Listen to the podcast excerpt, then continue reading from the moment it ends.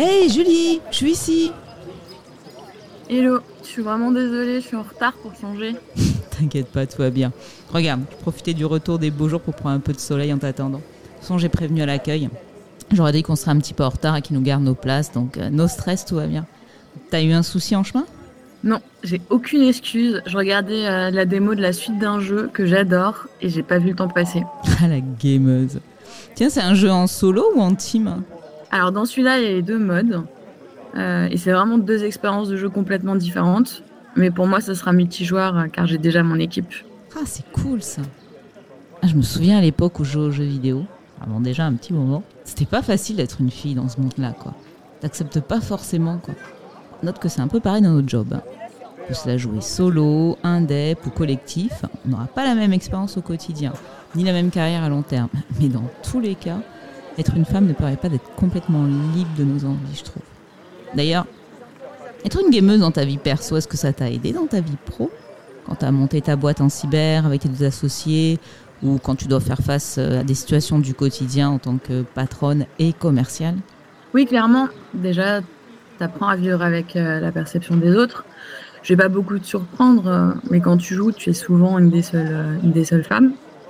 Alors certains, certains hommes trouvent ça cool, mais la plupart, et même parfois les femmes, trouvent ça assez étonnant.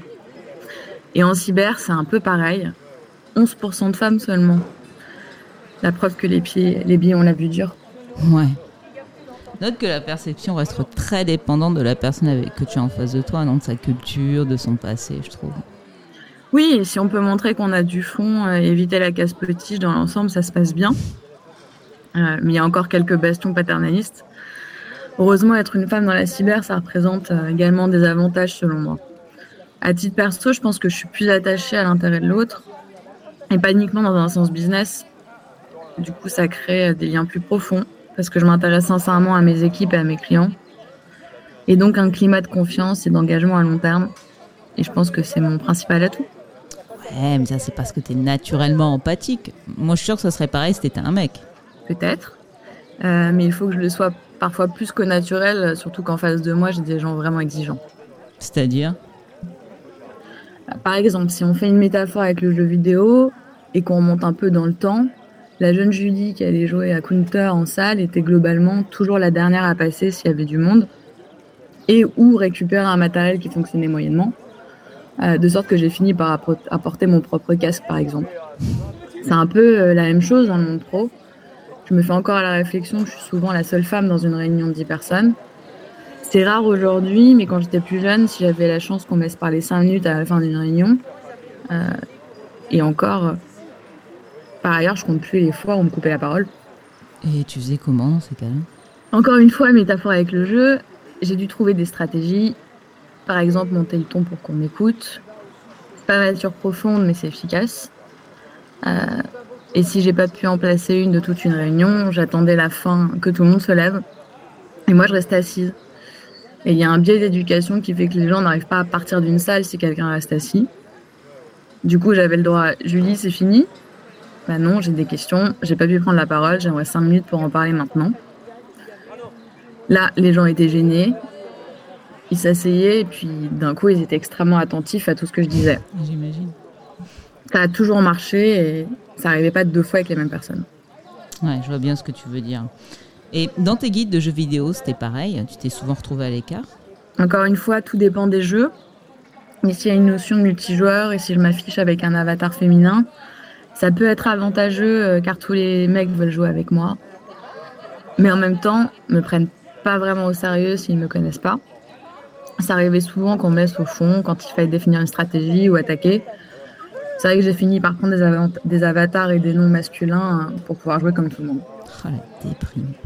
En même temps, ça m'est déjà arrivé aussi dans le monde pro de devoir surjouer les spécificités masculines. Je mets des gros guillemets évidemment pour être plus crédible. Je pense que ça doit être la même chose pour toi, surtout depuis que tu es la patronne de ta boîte. Alors, on est trois patrons à part égale dans nos sociétés. Pour autant, on me demande parfois si j'ai autant de parts que mes deux autres associés masculins, par exemple. Euh, des anecdotes, j'en ai plein. Quand on appelle notre banque pro, j'ai beau être dans les statuts, il arrive qu'on demande à parler à l'associé principal également sur de nouveaux partenaires aux clients qui ne nous connaissent pas. Quand on intervient en avant-vente, on est souvent deux associés. Maintenant, sur la partie négo financière, les associés se retirent, c'est toujours moi qui m'en charge. Et quand les clients sont pas en phase avec la négo, ils demandent à parler au patron. Du coup, c'est assez drôle de voir leur tête quand je leur dis que c'est moi. Euh, il est même arrivé euh, une fois que l'un d'entre eux rappelle quand même un de mes associés après pour renégocier. C'est des situations qui arrivent encore parfois. Oui, en somme, les hommes ont un crédit de base que nous n'avons pas. On doit constamment prouver et travailler davantage. Et gare à nous si nous faisons la moindre erreur. Et puis, à la différence des jeux vidéo, on peut pas vraiment changer d'avatar, d'avatar et faire semblant qu'on est des vrais mecs, toujours entre guillemets. Ouais, complètement. Après, il faut assumer et aller de l'avant.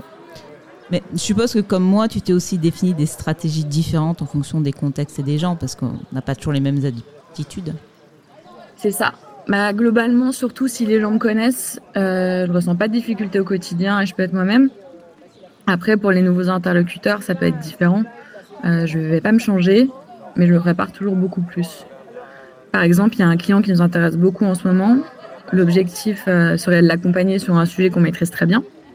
Mais j'ai quand même pris le temps de bien me renseigner sur lui, sur l'historique de son entreprise. Je le fais toujours, euh, mais là, je l'ai fait euh, très en profondeur. J'ai une fiche détaillée avec plein de sujets que je pourrais aborder avec lui lors du premier rendez-vous. Et je suis pas convaincue que les hommes aient besoin d'en faire autant pour paraître crédibles.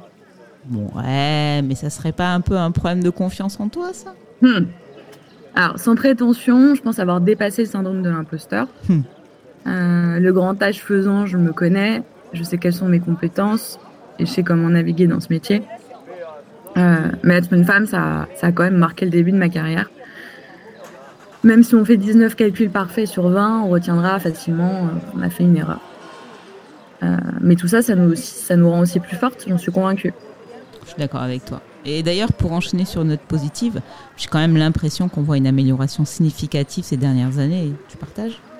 Clairement, les, mœurs évoluent et de plus en plus d'hommes sont sensibles à notre sujet, voire nous valorisent.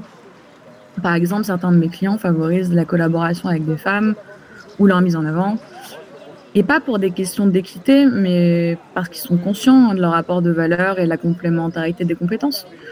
À nouveau, comme dans le monde du jeu vidéo, il y a de plus en plus de gameuses petit à petit, elles ont trouvé leur place.